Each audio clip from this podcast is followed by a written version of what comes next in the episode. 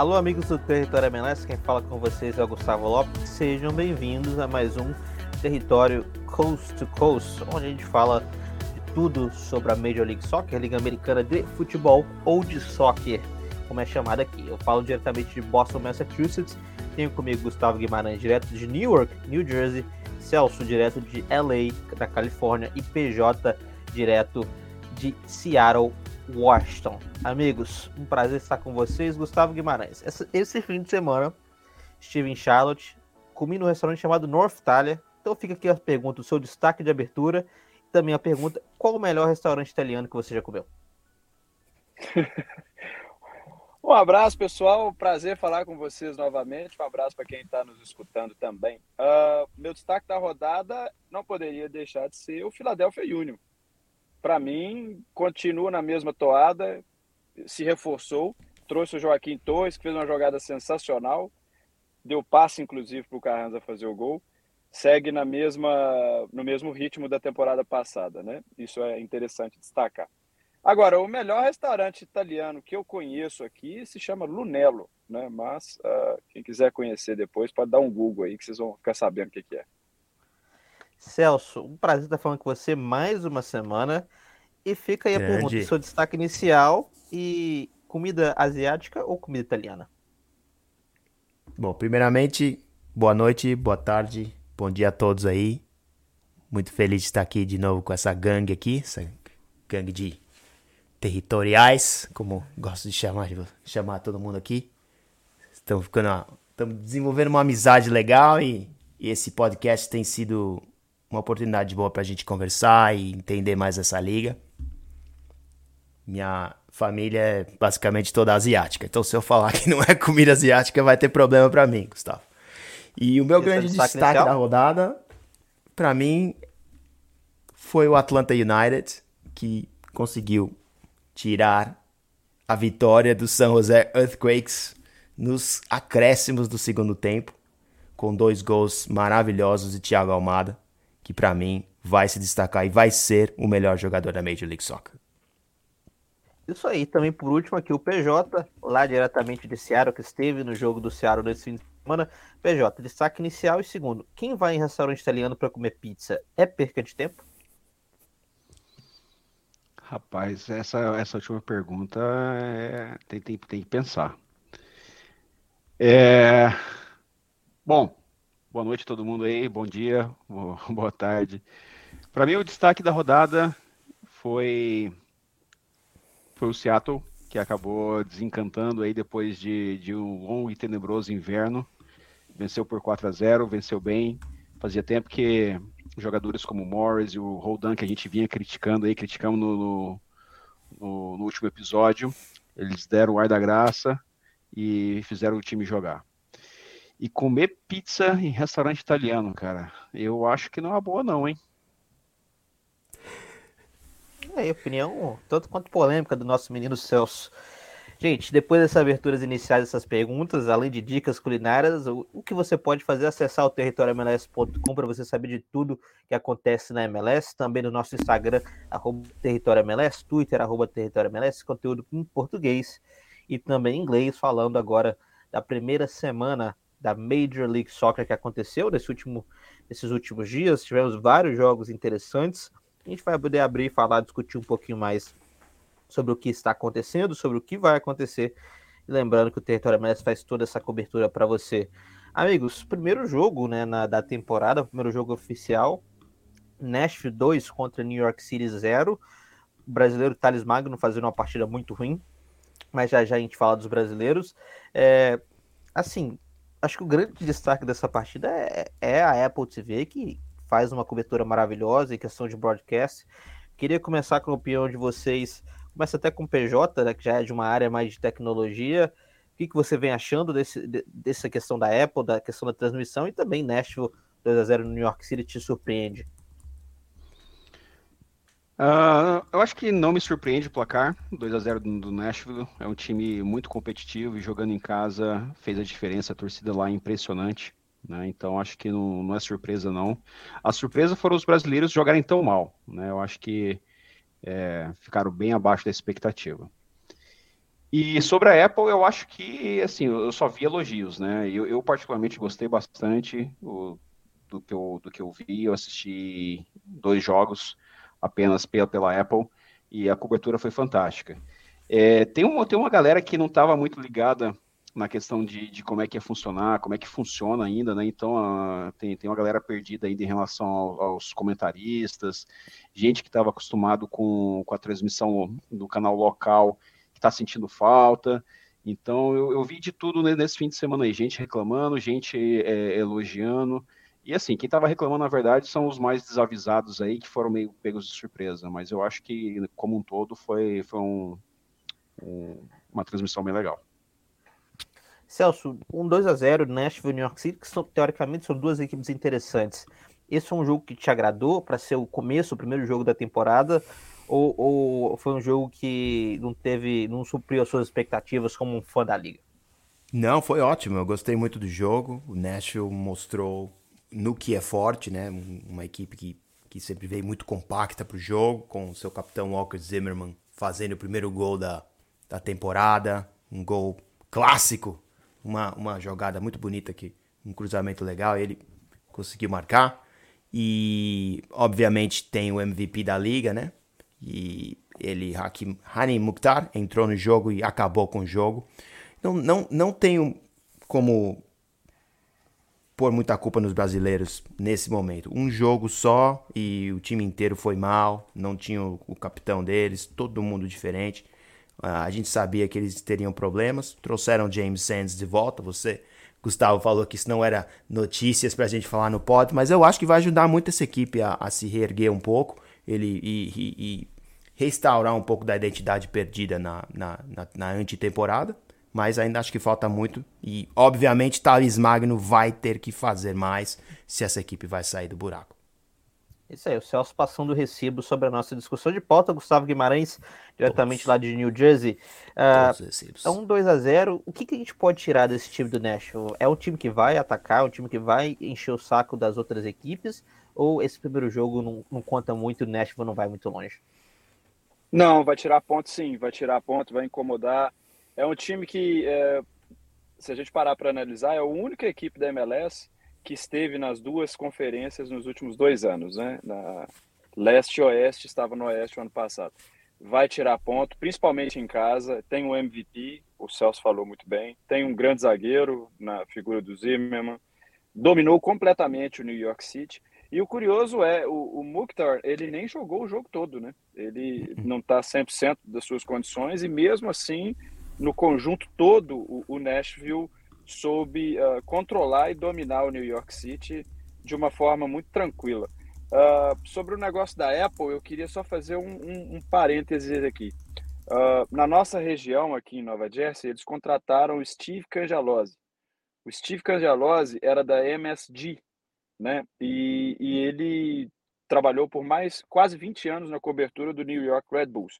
Então, nesse final de semana, ele estava narrando o jogo do Philadelphia Union. Foi um pouquinho bizarro, né? O cara, ele não tem a identidade com o Philadelphia Union. E ele vai narrar também uh, os jogos do New York City. É um negocinho que ficou um pouquinho ruim nesse sentido. Uh, eles pegaram um determinado narrador, regionalizaram a coisa e, e perde-se na questão da identidade com os outros clubes talvez seja essa a minha única crítica né, em relação à, Apple. É, sim, sim. É, é, é, bem controverso ainda essa questão da Apple, dos comentaristas. Eu, por enquanto, achando legal. Peguei uma dupla muito boa lá em Charlotte. Passando para o próximo jogo, amigos. A Austin contra St. Louis, Austin 2, 3 St. Louis, comentários bem rápidos. Até falar com, com o Celso, né, que estava aqui mais cedo falando sobre o Klaus é um jogo que ninguém esperava. Eu botei o Austin como a equipe que seria campeão para mim. Obviamente, um jogo não é nada, mas o que, que dá para a gente tirar dessa estreia do St. Louis e também é, do Austin FC? Celso, desmute o microfone. Isso, Celso, ah, o microfone deu um problemas técnicos, então, Gustavo Guimarães, o que, que dá para a gente poder tirar dessa estreia do São Luís? Estreia muito positiva, estreia muito positiva, é, acima das expectativas, né? Eu também apontava o Austin como o franco favorito para vencer o confronto inicial das duas equipes. Mas teve um, um lance bizarro, né? Um pouquinho de golpe de sorte também do St. Louis. Aquela recuada lá que o cara deu, assim, bizarro. Achei totalmente fora do contexto. Uh, por fim, um gol heróico, uma jogada sensacional do, do Klaus, né? Driblou o zagueiro e bateu com nojo uma categoria e foi bacana. E, e eu acho que também deixa o torcedor do San Luís ainda mais empolgado agora para a próxima rodada, porque eles estrearam fora de casa, o confronto foi na casa do Austin. Então, uh, foi surpreendente. É, de fato, surpreendente. Uh, Celso, agora sim com você, mais uma edição de uma equipe, batendo o Alcha, que é um dos candidatos a campeão da Conferência Oeste. O que, que dá para a gente poder tirar desse jogo? Que eles não são candidatos ao título da conferência mais, principalmente com os problemas na defesa e que, que foram muito claros na final da Conferência Oeste, que o LAFC ganhou e os problemas ainda existem e agora perderam o zagueiro central. E até gostaria de saber do PJ se você acha que, a, que, que há, há qualquer chance de o Arriaga ir para o Austin. Eu, pelo que eu li, não vai ir, mas sem um zagueiro decente ali, essa equipe vai ter um grande problema e não vai conseguir nem, provavelmente, Polêmica. nem ter mando de jogo. Polêmica, né? Já, já tirou o Austin do contender. Aí faça essa pergunta para o PJ sobre, sobre o Arriaga e também conclua a pergunta dizendo: é um perigo? Esse time do Santos Luz pode ser um perigo? O time do Austin também pode ser um perigo? Que você, como um cara que cobre o Seattle, vê dessas duas equipes? Ah, eu acho que foi um jogo muito doido, né, cara? Aquela, aquela recuada do zagueiro ali pro, pro atacante para acho que foi o gol do empate, né, o 2 a 2. Aquilo foi muito bizarro, cara. Nem no Den Legs aqui a gente faz aquele tipo de jogada, cara. Então, não sei o que, que rolou ali. Eu acho que não dá para tirar nenhuma conclusão desse jogo, né? Eu acho que, que foi totalmente fora da curva. É, eu ainda acho que o St. Louis vem para para fazer figuração nesse ano. Eu acho que, que não vai muito longe. Foi uma bela vitória, mas eu acho que. Não sei, posso estar muito enganado. E o Austin ainda é um dos candidatos, sim. É, tem a, a, defesa como um ponto a, melhorar, como o Celso falou. E só sobre o Arreaga, o Arreaga que perdeu a titularidade aqui no Seattle, né? Ele que disputou a Copa do Mundo pelo Equador, foi reserva. E é interessante que ele, ele, é um zagueiro que joga mais pelo lado esquerdo e na seleção ele foi é, reserva do lateral direito, né? Então meio, meio esquisito. É, eu, eu acho o Arreaga um zagueiro mediano, né? Eu acho que ele não é, é enfim, ele, ele, tem alguns bons jogos, mas ele tem, tem jogos que ele comete umas falhas incríveis, né? Então eu acho que, que ele fica na média é, perdeu a titularidade para um garoto, né, que fez a primeira temporada com o time principal no ano passado, e já no ano passado ele, ele, ele vinha é, tomando em alguns jogos a, a posição do Arreaga, e agora parece que tomou de vez. Então ele começa o, o ano aqui como titular, e o Arreaga vai para o banco, o Arreaga tem um salário alto, né, se eu não me engano, no ano passado foi algo em torno de 550 uh, ah, mil anual, né? Então, não é trivial. Então, acredito, assim, eu, eu, eu, acredito que o, que o Schmetzer queira manter o elenco, mas se aparecer algum candidato, é, algum proponente, eu acho que eles não vão dificultar, dificultar uma saída, não. Né? Eles não estão querendo vender, não estão ativamente é, colocando à venda, mas eu acho que se aparecer uma, uma proposta certa, eu acho que eles não vão dificultar, não. Até porque eles querem que, que, o, que o jogador é, jogue, se desenvolva. E só lembrando também que o Arreaga, no ano passado, ele teve um, um episódio aqui que ele ficou bem, bem manchado com a torcida. Né? Ele é cristão, ele faz parte dos atletas, atletas de Cristo, e aí ele publicou no Instagram dele é, uma, assim, ele repostou uma imagem é, fazendo que, que, era meio uma crítica a LGBT, a televisão, tudo isso envolvido na, na, na, na figura, na imagem ali, e ele repostou então, aquilo e a torcida caiu em cima dele, né? A torcida do Seattle que tem uma, assim, eles são, tem, tem uma representatividade, questão de inclusão muito forte, e a, e a torcida foi para cima do Arreaga, foi, pra, foi até para cima do Schmetzer, né? O Schmetzer teve que, que, meio que se explicar ali, e a coisa ficou feia aqui no ano passado. Então tem que ir pro exatamente, Texas mesmo, né? Isso, é, exatamente. Ah, lembrando que esse podcast é a favor de todas as suas escolhas e liberdades, coisa que também foi crítica dos patrocinadores do Seattle também, que parece que tem uma treta nessa, nesse sentido. Então, já que a gente está falando aqui do Seattle, Seattle 4 a 0 no Colorado, um jogo muito fácil ah, para a equipe verde lá do, do, como a gente pode dizer, do, sudo, do sud, eu não sei como é que seria essa, essa, essa parte geográfica, né? Noroeste. Ah, mas o Washington, Noroeste, isso aí, exatamente, palavra bonita pelo nosso amigo PJ, 4 a 0 É um. Pode... É, sim, só dando um comentário bem rápido, o Colorado é uma equipe muito fraca, diga-se de passagem. Ah, PJ, isso ilude os torcedores por causa da vitória de 4 a 0 ou a torcida sabe que o Colorado não é uma equipe que tem que se comparar?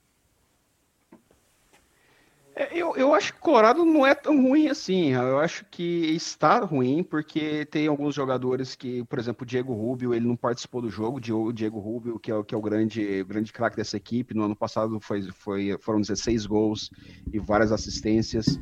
É, e, e, ele não estava no jogo. Eu acho que a, a zaga do, do Colorado também fez um, um jogo muito ruim, né? especialmente o Abubakar te, teve uma falta de sorte é, espetacular né? E eu acho que era um jogo para tipo lavar a alma, né? Porque o Seattle não ganhava já há muito tempo, né? Então terminou a, a temporada do ano passado é, com alguns empates, várias derrotas. Uh, a última vitória, eu nem me recordo, mas eu acho que foi em, em setembro, né? Então tem muito tempo que o time não ganhava. Foi para o Mundial, é, perdeu, então, a gente vinha cobrando muito o Morris, o Roldan, que são os, os verdadeiros motores desse time. Né, quando estava sem o João Paulo, agora o João Paulo retornou e está ajudando bastante. E, e, é interessante que o João Paulo não só joga bem, como ele faz os outros jogarem bem. Né? Então, com a volta do João Paulo, o Rusnak jogou bem esse jogo, Christian e, e Morris também jogaram bem. Então ele faz toda essa engrenagem rodar e, e, e eu acho que foi um jogo, um jogo bom, um jogo para re, retomar o, o que é o Seattle Sounders, né? Um time que é forte, toma poucos gols, tem uma boa defesa e que o ataque não vinha encaixando e encaixou nesse jogo 4 a 0. Oi, a gente tem aí, né, produção, uma entrevista bem rápida com o João Paulo uh, no pós-jogo. Toca aí pra gente. Bom, foi uh, longos uh, dias né, esperando por, por, essa noite, por voltar a jogar aqui no estádio. Então acho que foi uma noite emotiva, muito mental, né, que, que entrou hoje também. Então, é muito feliz pela vitória, por ter voltado a jogar aqui, quase né, toda a partida. Uh, então, muito feliz e pronto para dar sequência. Obrigado. Boa. Essa foi a essa foi a entrevista do João Paulo dizendo que ele estava assim com saudades de poder atuar, né, lá na frente do, dos torcedores no Lumenfield, ele que atuou no Mundial, mas não vem de uma parte física muito boa, né, uma parte difícil, teve uma lesão muito difícil, e agora passando, né, próximos dois jogos, para a gente poder fazer um conjunto, Charlotte 0, Revolution 1, jogo que foi o prime time da Apple uh, deste sábado, enquanto o Atlanta United, num horário similar, venceu o San Jose Earthquakes por 2 a 1 E a curiosidade, esses dois jogos tiveram mais de 65 mil torcedores, algo inédito na história da MLS. Gustavo Guimarães, o quão importantes são esses números de, de público para a MLS e o que, que, a gente pode tirar disso? A liga está crescendo ou é só o primeiro jogo e tem um, um atrativo diferente? Esses números, o que, que eles representam para a liga? São históricos, igual você já falou, representa. Eu acho que tem muito a ver, sinceramente, eu acho que tem muito a ver com a questão da primeira rodada. O Charlotte uh, fez isso no ano passado, né? O Atlanta tem uma presença maciça já, mas o Charlotte uh, já fez isso na temporada passada. Então tem a questão da empolgação, né? A questão da empolgação. No caso deles ainda era um jogo emotivo, por se tratar também da homenagem ao, ao Walks. então e que eles fizeram uma homenagem muito bonita, diga-se de passagem. Então tem esses fatores. Para a liga representa muito sim também, em termos de marketing e mas a, a grande questão é, a gente tem clube com, com demanda suficiente para encher estádio é, acima de 60 mil? Talvez poucos, né? bem poucos. Eu, eu, eu não, não, não altera, alteraria o perfil dos estádios que a gente tem, levando-se em conta os estádios especificamente voltados para o futebol. Pode ser representativo numa questão de marketing, mas uh, não sei, eu não sei se diz muito, não. Para ser sincero, eu acho que diz muito pouco. Uh, Talvez, talvez seja é, é uma boa. Falando do jogo do Atlanta, a gente teve dois golaços, né, do Thiago Almada, né, Celso? É, ele que acaba de voltar da Copa do Mundo, é campeão, é amigo do Messi, diga-se de passagem. É, como é que vem esse Atlanta United para esse ano, Celso? É, só só para comentar um negócio de, de, de público pagante, só para ter uma ideia, a média de público do Atlanta United, 47 mil pessoas no ano passado, tem um ano ruim, né? E o Charlotte também, em segunda temporada inaugural, ficou com uma média de 35 mil público pagante. E então, se você pensar bem, quase o dobro né, de, de, de, de número de pessoas nos jogos. Achei, ainda você contando, não teve o jogo aqui em Los Angeles, né? De, do, do Rose Bowl, que foi cancelado. Que esperávamos bater o recorde de públicos da Major League Soccer e imagino que deva bater o recorde de público em julho, né? Então, acho que são sinais bons que a liga está crescendo sim, principalmente o produto dos estádios, né? E a gente sempre pensou que o que faltava nessa liga era o produto da televisão para conseguir mais, mais público ainda, né? Mais pessoas se interessarem a visitar os estádios. Questão do, do, do tamanho rapidamente, eu acho que o tamanho deles é ideal. É, alguns estádios eu acho um pouco pequenos. Por exemplo, o Austin não tem cabimento, são um estádio de 20 mil pessoas. Acho que eles não sabiam também que iam ter o sucesso que eles iam ter, né? Thiago Almada, rapidamente, já falei um pouco antes, imagino que ele vai se tornar o melhor jogador da liga e, se conheço bem, né, não vai durar muito e vai acabar se tendo, sendo transferido à Europa. Ah, PJ, faça esse raciocínio comigo aqui. Primeiramente, é, eu sou extremamente contra estádios pequenos da MLS, mesmo que não tenha público. Eu acho que um estádio tem que ter no mínimo 40 mil lugares, independente da média de público do seu time. Ah, pensa comigo, o Atlanta Conferência Leste é uma equipe que tem uma média de 47 mil pessoas por jogo. Charlotte, Conferência Leste, é uma média de 35 mil. Aí a gente vem uh, para Orlando City, é um time que costumeiramente faz sellouts no seu estádio. Aí a gente tem também uh, o New York City, que apesar de jogar no estádio base, é um time que tem uma média muito alta de público. A gente tem o Philadelphia Union, que sempre lota o seu estádio. Já na Conferência Oeste, a gente tem o LAFC, que é um time que lota o seu estádio, e a gente tem o, o, o Portland, que também costuma lotar o seu estádio, mas nem sempre, por causa, principalmente por questões climáticas, a gente também tem o Seattle, que joga no estádio de NFL e põe apenas 30 mil pessoas lá, mas de vez em quando consegue um público muito bom. Muito bom. Esses números, comparando leste para oeste, diz alguma coisa sobre como que o soccer está sendo espalhado aqui uh, na América, ou é mais uma questão de mercado de cada cidade? Eu, eu acredito, Lopes, eu, eu, conheço muito pouco do lado leste dos Estados Unidos, mas uh, eu acredito que é uma quantidade mais, assim, tem, tem mais torcedores, tem mais pessoas desse lado. Né? Então, Nova York é uma cidade é, muito maior do que Seattle. Seattle não é uma cidade grande, né? E Portland menos ainda né? São cidades pequenas. Então eu acho que é, tem boa representatividade, são torcidas apaixonadas do lado de cá, né? Então é o que eu tenho experiência do, do, do Portland, do, de Seattle e até mesmo de Vancouver, né? Então eu acho que, que é uma questão de, de população mesmo, cara. Eu acho que tem, tem muito mais gente do lado de lá. É... Posso estar errado, mas eu acho que tem muito mais imigrantes também latinos do lado de lá, né? É, do lado de cá, do lado do oeste, é, é, LA é a maior cidade, né? Então, onde tem Mas... o, mais gente também.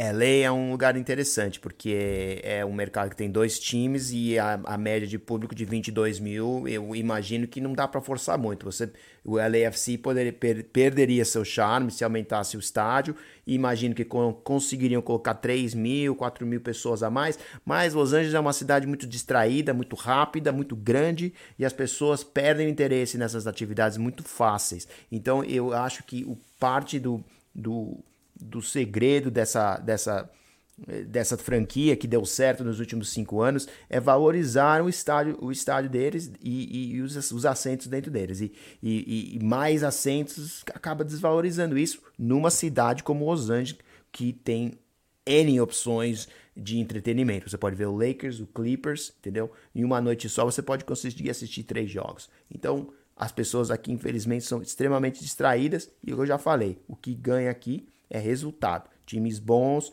e, e, e operações boas são remuneradas com públicos pagantes. É, eu ia falar justamente esse, esse, esse tópico que o Celso falou. Aqui em Nova York também tem isso, né? A concorrência, principalmente durante o verão, é muito intensa. Você tem o Yankees, você tem o New York Mets, né? Você tem uh, as opções de litoral, né? Então uh, acaba dificultando. Para piorar ainda, o New York City joga em um estádio de beisebol é diferente a atmosfera lá. Parece, você pode colocar 25 mil que parece que tem pouca gente. É, é, é meio estranho. Não é uma atmosfera uh, com a qual a gente já está acostumado a lidar, por exemplo, em um estádio específico para o futebol. Aqui, infelizmente, a gente tem esse problema. O New York City está até né, nos trâmites burocráticos aí para a construção do seu próprio estádio, mas é, é algo que, que, que afeta muito a nossa região aqui. É, e sobre isso que você está falando, Guima, é, aqui acontece também. Então, eu, eu, lembro no ano passado que eu, eu, fui a um jogo do Sounders e o, você conhece aqui, o estádio de, de futebol e o estádio de beisebol é lado a lado, um do outro, né? E entre eles tem um centro de convenções, né? E teve um, um jogo no, no, ano passado em que estava tendo o jogo do Sounders, jogo do, do Mariners, o time de beisebol aqui no mesmo horário, e é, mais ou menos no mesmo horário também, logo depois que acabava o jogo, e estava tendo um show de rock depois de muito tempo que não tinha aqui, na, nesse centro de convenções. Então, tem essa competição aqui também, e aí é onde eu acho que o tamanho da cidade impacta mais. Mas mesmo assim, o Sounders mantém a mesma média, o público é fiel, né? E a, a questão do estádio de ser, ser maior, ser um estádio de futebol americano, é que ele tem dois anéis, né? Então tem o anel inferior e o anel uhum. superior. Então, a, o anel inferior, se eu não me engano, ele cabe ali próximo de 35, 36 mil pessoas. E a, a média de público do, do Sounders é bem próximo a isso. Né? Então, nesse primeiro jogo foi 30 mil, mas é, considerando pós-pandemia, esse foi o melhor início dentro de casa. Né? Então, comparando com os dois últimos anos, foi melhor uh, em termos de público mas na média o que a gente está acostumado aqui é algo entre 33 e 35 mil pessoas todo jogo, né? Que é a capacidade do anel inferior. Então, normalmente eles não abrem o anel superior, eles não nem, nem colocam o ticket para vender, né? Porque é, é, abrir à toa.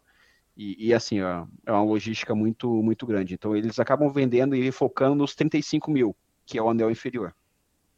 Ah, sobre isso, né? Eu estive lá em Charlotte, eu moro em Boston, mas fui lá para Charlotte assistir esse jogo estava muito engajado, né, um público de 69.335 pessoas em Charlotte, que teve uma atmosfera muito boa antes do jogo, mas assim que o apito, o apito inicial foi dado, caiu bastante, né?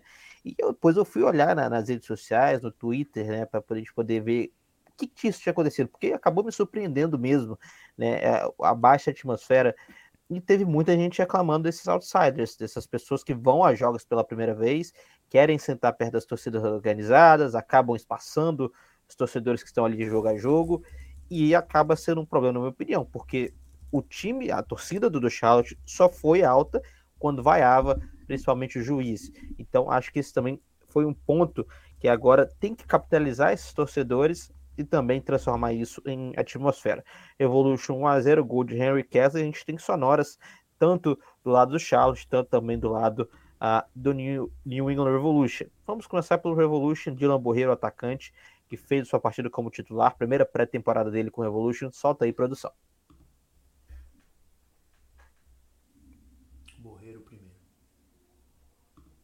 Borreiro aqui após a vitória do Revolution. Borreiro, partida muito difícil, primeiro tempo muito pegado. Qual que é a sua avaliação dessa partida? Ah, a verdade, muito emotivo.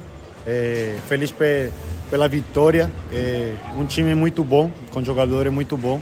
Mas graças a Deus a gente é, ganhou os três pontos, que é o que a gente vem fazer aqui, né?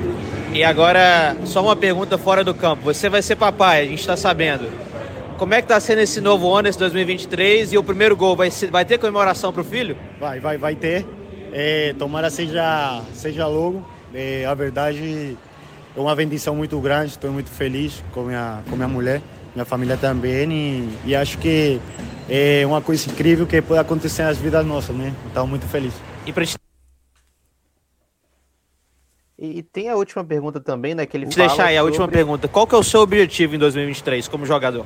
Mano, é, é entregar meu máximo para meus companheiros, é, que os caras, a torcida, as pessoas de fora olhem um dia, dia Borreiro diferente do ano passado, anos passados. É, e é isso, só traçamento e realizar. Sim, obrigado. O Dylan, fazendo um contexto para essa terceira pergunta, o cara foi muito criticado aqui porque ele vivia em Miami, né? O cara treinava, ia para Miami, voltava, treinava e agora ele está querendo mudar a sua imagem com os torcedores do Revolution. Gustavo Guimarães, você como um torcedor assumido do Atlético Mineiro, o que, que a gente pode esperar do Dylan Borreiro em 2023? Ele é um nome que te agrada? E na MLS, ele é um cara que vai destoar, você acha? Eu acho que ele tem potencial sim, Lopes. É, é um menino de qualidade que sofreu com uma lesão muito séria também na temporada passada, que afetou uh, o desempenho dele. Ele chega no meio da temporada, ele passa por um processo de, de, de ambientação, tem esse lance aí também de estar né, com a cabeça voltada lá para Miami. E é um jovem, né, um colombiano com salário legal, vivendo num país legal, e isso tudo afeta a cabeça do jogador também, né? A gente, todos nós já fomos jovens, você mesmo aí do auge dos seus 59 anos também já passou por isso, então a gente entende. Uh, Agora, dentro do campo, é um jovem de muita qualidade. Eu teve um, um jogo em especial do Revolution na temporada passada que eu vi ele, e, eu acho que foi quando ele deu a primeira assistência, que foi um passe longo, e, e eu espero muito dele agora tendo uma sequência, um trabalho maior, e o time jogar ao lado do Carlos Gil também facilita, né? Então o Revolution tem peças interessantes ali, principalmente no setor ofensivo, que podem contribuir para que ele possa desenvolver o futebol dele de uma forma mais consistente, de uma forma melhor. Então, uh, eu, eu acho que o, que, o, que o Dylan Borreiro pode sim se tornar um dos principais jogadores uh, da MLS. E que, que como joga Dave Rumen, diga-se de passagem, um baita de um zagueiro. Produção, também temos o áudio do André Chiniachik que falou comigo no meu microfone após a partida. Have at it, everyone. Go for it. If you want to go in Portuguese, you can. We can bounce back and forth in Portuguese and English. André, uh, território MLS. Uh, atmosfera muito diferente, muito público, também uma noite muito emotiva. O quanto que, que isso foi uh, ajudou a equipe e também prejudicou um pouco, você acha? Eu acho que prejudicar de forma nenhuma. Eu acho que a, a torcida sempre vem de forma positiva e a gente tem que dar melhor, a gente tem que ser melhor para eles, por eles. É, e para a gente também. É, eles botaram 60 mil aqui hoje e a gente infelizmente não conseguiu o resultado, mas pode ter certeza que a gente não vai deixar isso acontecer de novo. E, e falando sobre o jogo em si, você veio no segundo tempo. O que, que você acha que aconteceu com a equipe que até tentou segurar o resultado, mas no final acabou tomando um gol tanto quanto infantil no segundo tempo? É, eu acho que a gente às vezes tem que tomar decisões melhores. É, a gente é um time que gosta de jogar e a gente nunca vai mudar isso, mas em certos momentos a gente tem que aprender a pegar e dar um bicão para frente. É, isso não é um jogador específico, é todos os jogadores.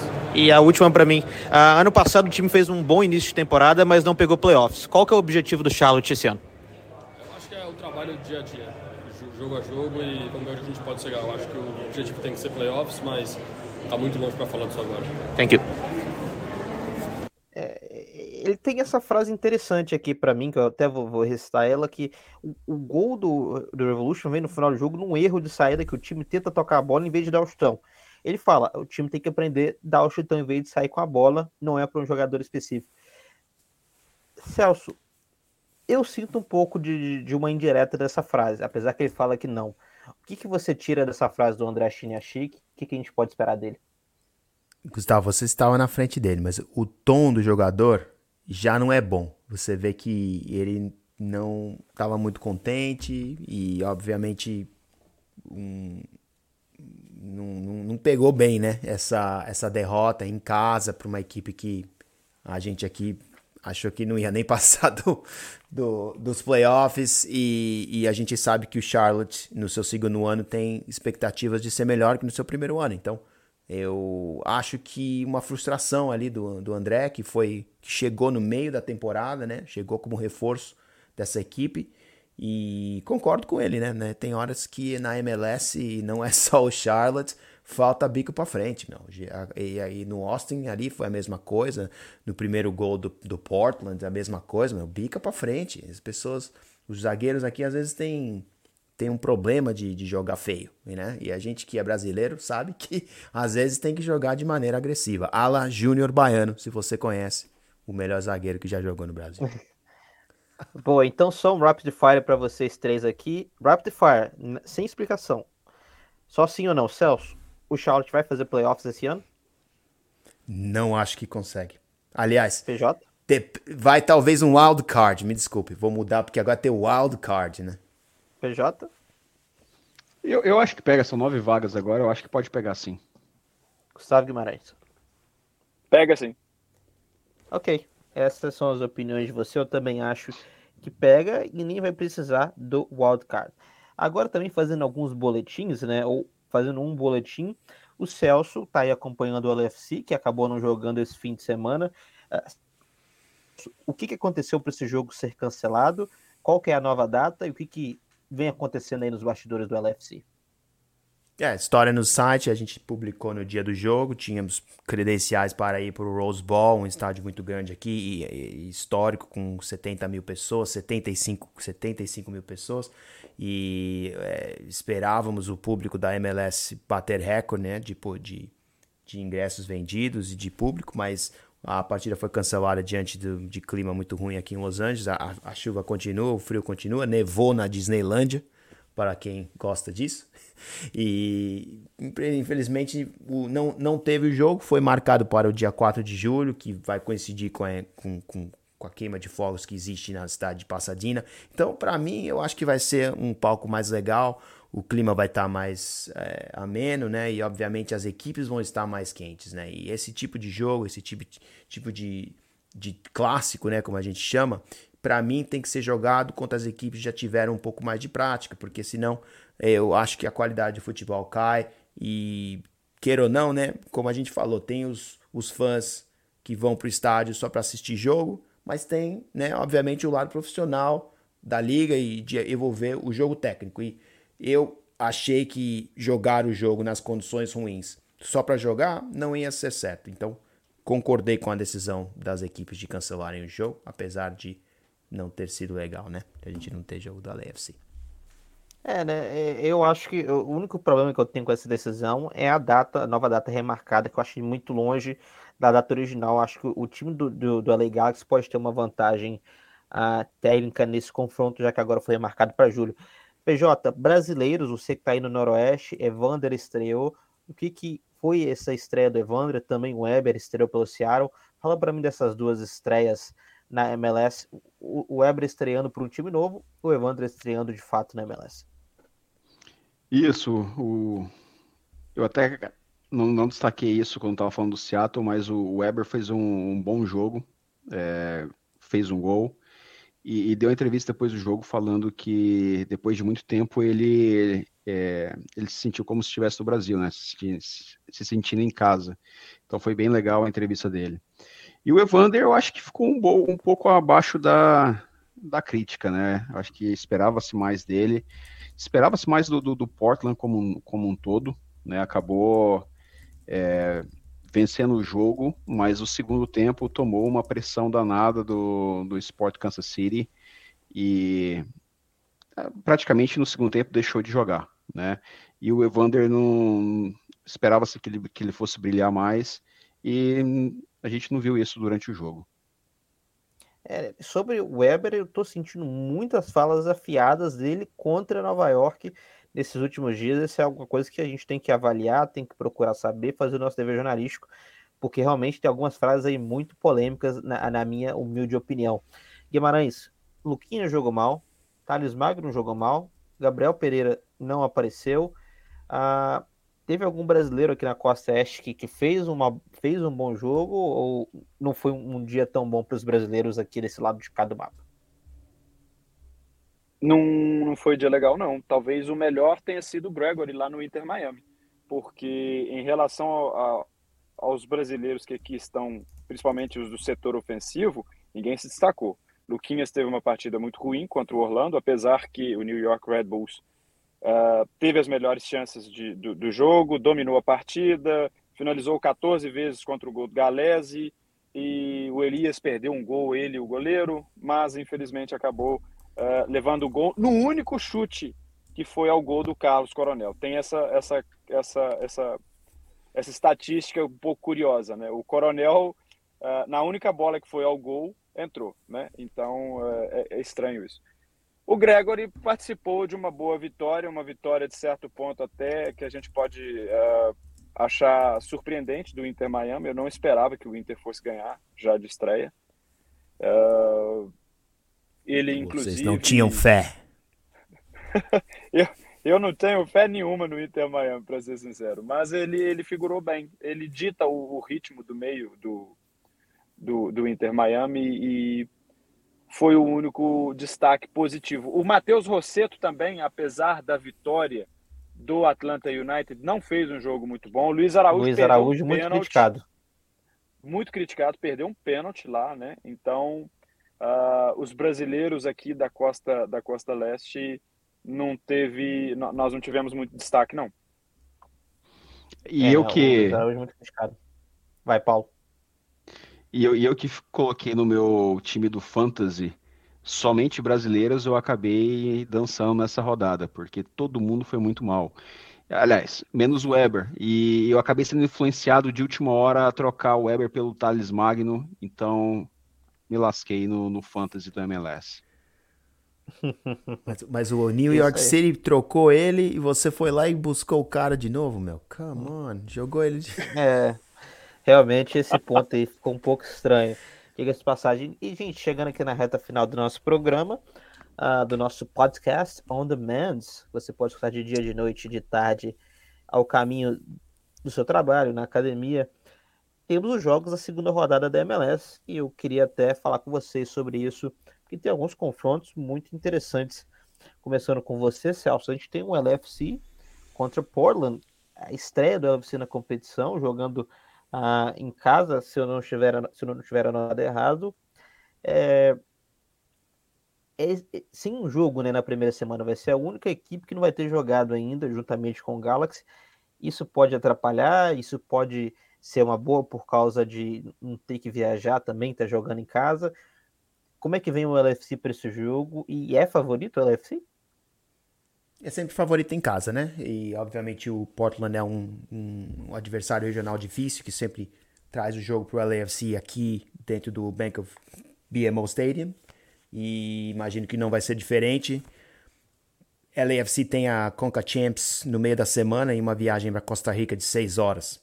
Então fica até não tão claro quanto o técnico Steve Cherundolo vai querer usar os seus jogadores principais nessa partida contra o Portland já talvez fazendo um load management dos seus jogadores para a partida da, da CCL que vai acontecer no meio da semana. Então, o LAFC vai passar por seis jogos em 20 dias, uma média de, de um jogo a cada dois, três dias. Então, vai ter que rodar jogador e vai ter que ter certas decisões. Então, do outro lado, teremos o Evander e o Fogaça, que tem o plano de conversar com eles, de, de saber como é que eles estão se sentindo já no Portland e, e obviamente no, no, no, estádio ali em Los Angeles, que é um, um, um, ambiente legal. E deve ser um jogão e na minha previsão acaba empate 1 a 1 Isso aí, né? E o Celso, eu gosto do Celso porque ele pegou o gancho, né? A, a viagem, o LFC viaja no meio de semana, ele não viaja na MLS, mas ele viaja no meio de semana, uh, acaba tendo que fazer essa Conca Champions, a primeira jogada, o primeiro jogo da Conca Champions, depois joga em casa contra o Portland, depois viaja para poder, uh, se não me engano, tem mais jogo de Conca Champions no, no meio de semana, né? Se não me engano, seja no próximo meio de semana, que é o segundo jogo. Isso, em casa. Então, então exatamente. Então, viaja agora, depois joga em casa contra o Portland, ou é fora de casa? É fora de casa? Não. O Portland no sábado, a Lua Hensey na quarta. Aí, aí, aí depois, Isso. fim depois de semana, jogo da MLS, New England. E aí depois, na Exato. semana que vem, tem o jogo de retorno. Então, o jogo Exatamente. do Portland é em dois Isso dias. Eu... Amanhã vou no treinamento para saber mais de tudo isso. É, é, essa média de voos do Seattle vai ser algo bem interessante de ver. Uh, Gustavo Guimarães, a gente tem Inter Miami contra Philadelphia Union. Uh, Philadelphia Union, uh, mais uma vitória, tentando mais uma vitória. O Inter Miami também com uma boa estreia. Uh, que, que, a gente pode esperar desse, desse confronto? Inter Miami, Philadelphia Union, um favorito claramente e um time que está em ascensão. Muitos gols. Eu espero muitos gols. Jim Curtin falou na coletiva dele realizada hoje que ele tem o elenco todo à disposição e, inclusive, ele garantiu o elenco todo à disposição para as próximas três partidas. Né? Um negócio um pouquinho fora do comum, porque o cara não tem como prever se um jogador vai, vai se machucar ou não. Uh, mas eu espero bastante gols. É um time que joga para frente e, e, costuma fazer muitos gols também. Então, uh, expectativa alta nesse sentido. É, é um teste de fogo para a defesa do Inter Miami, uma defesa que perdeu jogadores, né?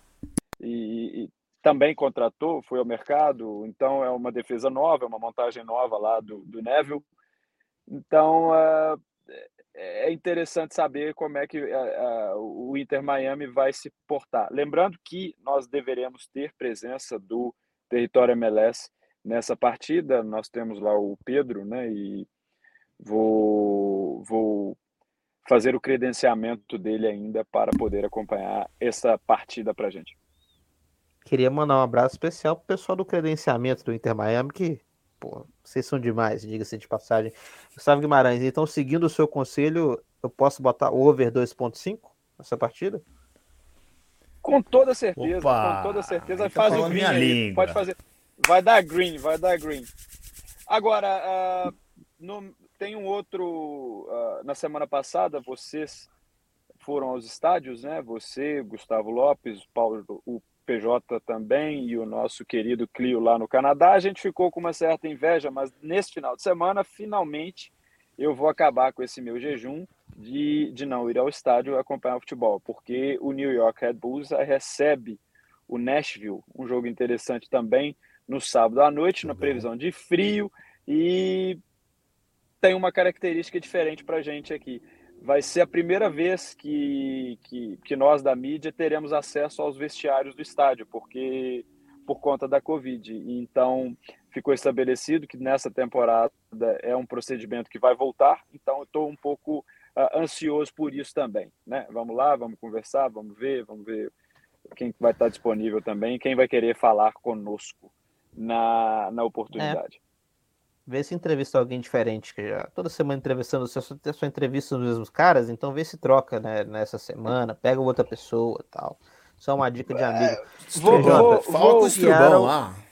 O Struber é, fala, ele, vai ser, ele faz a coletiva, né? O Struber faz a coletiva. Inclusive, eu posso, tem, tem, eu vou pegar o menino que é o capitão da seleção sub-20, o Daniel Elderman, ok? Inclusive, Tudo momento ego aqui, minha marca tradicional o Instagram do, do Stubra é algo interessantíssimo, diga-se de passagem, vale muito a pena, legendas muito uh, fofas, uh, fotos muito interessantes, eu recomendo a galera Vou seguir, cara. seguir aí no momento Você tá falando PJ. Você tá falando, você tá falando de entrevista, vou contar um caso curioso aqui, né? Uh, o New York Red Bulls tem um zagueiro Não, chamado Andrés Reyes. Ele é um zagueiro, um DP. foi fazer uma entrevista Fraco. coletiva após o jogo contra o Barcelona, um amistoso no ano passado, você olha para ele assim, o um tipo físico, né? O cara parece um touro. Aí quando ele abriu a boca era uma voz fina, né? Então foi uma situação surreal. tipo Anderson Reis, Silva. Que na minha visão é, é na minha, que na visão é um zagueiro fraco. Uh, ah, PJ, Seattle e St. Louis. Qual que é o approach? Você vai enfrentar uma equipe que você nunca enfrentou antes, uma equipe que só fez um jogo qual que é o approach para você enfrentar uma equipe e como é que o Seattle está se preparando? Não, mas calma, você está meio ansioso, cara. Na, na, próxima semana é Seattle e Real Salt Lake. Então eu pulei aqui, né? Então a minha, a é, minha escala... por isso que, é, é, é, por isso que você tava falando com o Celso adiantado, cara. Eu tô você tá falando tá na, com o Celso adiantado. Semana 3, brother. Você tá na semana 3. É, é você tá isso. em Los então, Angeles, aliás. Você vai vir pra cá? Já vou fazer Eu pensei, pensei. É, é a famosa ejaculação precoce aí, ó. A minha voz escuta esse programa, olha só. A minha voz escuta o programa e está falando isso, olha só. Uh, mas como é o Real Salt Lake, a gente não, não fala do Real Salt Lake nesse programa. Não, vamos falar, pô. Não, a gente não fala do Salt Lake nesse programa, a gente fala do Salt Lake nesse programa? Sim vamos falar, amigos? pô. Eles, eles vêm aqui a Seattle, eles, eles que ganharam de virada do Vancouver nesse final de semana, né? Foram lá, bateram o Vancouver fora de casa. E eu acho que esse vai ser um bom teste para o Seattle, né? Então você perguntou mais cedo sobre o Seattle se, se dava para medir contra o Colorado. Eu acho que não dá, mas contra o Real Salt Lake é, é uma pedra no sapato, né? Ano passado o Seattle perdeu os dois jogos para o Real Salt Lake, perdeu na, no, no playoff né, da, da temporada 2021 é, num jogo que o Real Salt Lake não chutou a gol, né, não chutou a gol e conseguiu eliminar o Seattle depois de 120 minutos nos pênaltis, né? Então, é, eu acho que o Seattle vai com sangue nos olhos para cima. Tem a questão da lei do ex aqui também, né? Então, o Rusnak, que veio do Real Salt Lake para o Seattle no ano passado. Então, vão, eu acho que vai ser um jogo interessante. E o resultado desse jogo vai, vai mostrar um pouquinho se o Seattle realmente é, tá no páreo ou não. Seattle que a, a propósito subiu nos power rankings da vida aí, o, o Guimarães que não gosta muito desses power rankings, mas o Seattle também que estava lá, o, tava o Galaxy na, subiu também e não jogou, né? Um power rankings é uma maravilha mesmo. Ah, não, o Galaxy subiu não. Subiu, subiu o Seattle, time, subiu o Eu tinha uma pequena impressão que o Celso não falaria isso, mas tudo bem. Uh, Outro jogo que eu tinha notado aqui era New England contra Houston, mas sinceramente é um jogo que poderia não, não existir, assistir, né? não, não faria, principalmente com neve aqui em New England. Então é um jogo que não vai fazer. Não, temos o Arthur lá, pra... né? Temos o Arthur lá, Gustavo, que, que, que eu tive também oportunidade de entrevistar lá em Columbus e agora ele tá em Houston. E eu achei que o Houston ia dar um pouco mais de trabalho, né? Mas baseado no que eu vi na semana passada, o negócio ali vai ser difícil. É, sim, né? É o Houston, né? Aquele time que tenta time até, de história, né? cara. Tenta, é um mas... time de história, já teve muita história. É um time de história, tá baixa, time que né? jogou, tá baixa, né, inclusive, Ring Revolution e Houston Dream fizeram duas finais de MLS, né? Isso. Porém, o Houston nos últimos 10 anos se tornou uma, uma espécie de, como que eu posso dizer? Uma espécie de Red Bulls, é um time que sempre tenta, mas nunca vai, né? Nunca adianta, nunca passa dali. Mas é, isso é, a história exemplo, de todas as, as franquias originais da não, MLS. por exemplo, todas elas estão por passando por um momento o, difícil. O, o, o Revolution é uma equipe que tem majoritariamente muito fracasso. Mas uma vez ou duas a cada década é um time que chega na final da MLS, por exemplo. Aí tal. O time do, do, do Houston e o time do Red Bulls nem isso fazem, né? Diga-se de passagem. Mas isso fica para um próximo papo. Amigos, eu esqueci de alguma coisa? Vocês querem dar algum outro destaque que eu esqueci? Guimarães, PJ, Celso? Não, creio que é isso. Que me deixaram, me deixaram hanging, como diriam os teenagers da América. É isso aí, meus amigos. territoriamls.com, territoriamls, arroba territoriamls no Instagram, somos nós cobrindo a Major League Soccer. Semana 2 de MLS, para quem se confunda, já esteja na semana 3.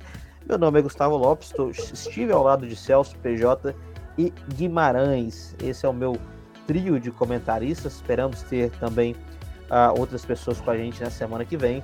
É isso aí, até a próxima semana, um obrigado e até a próxima.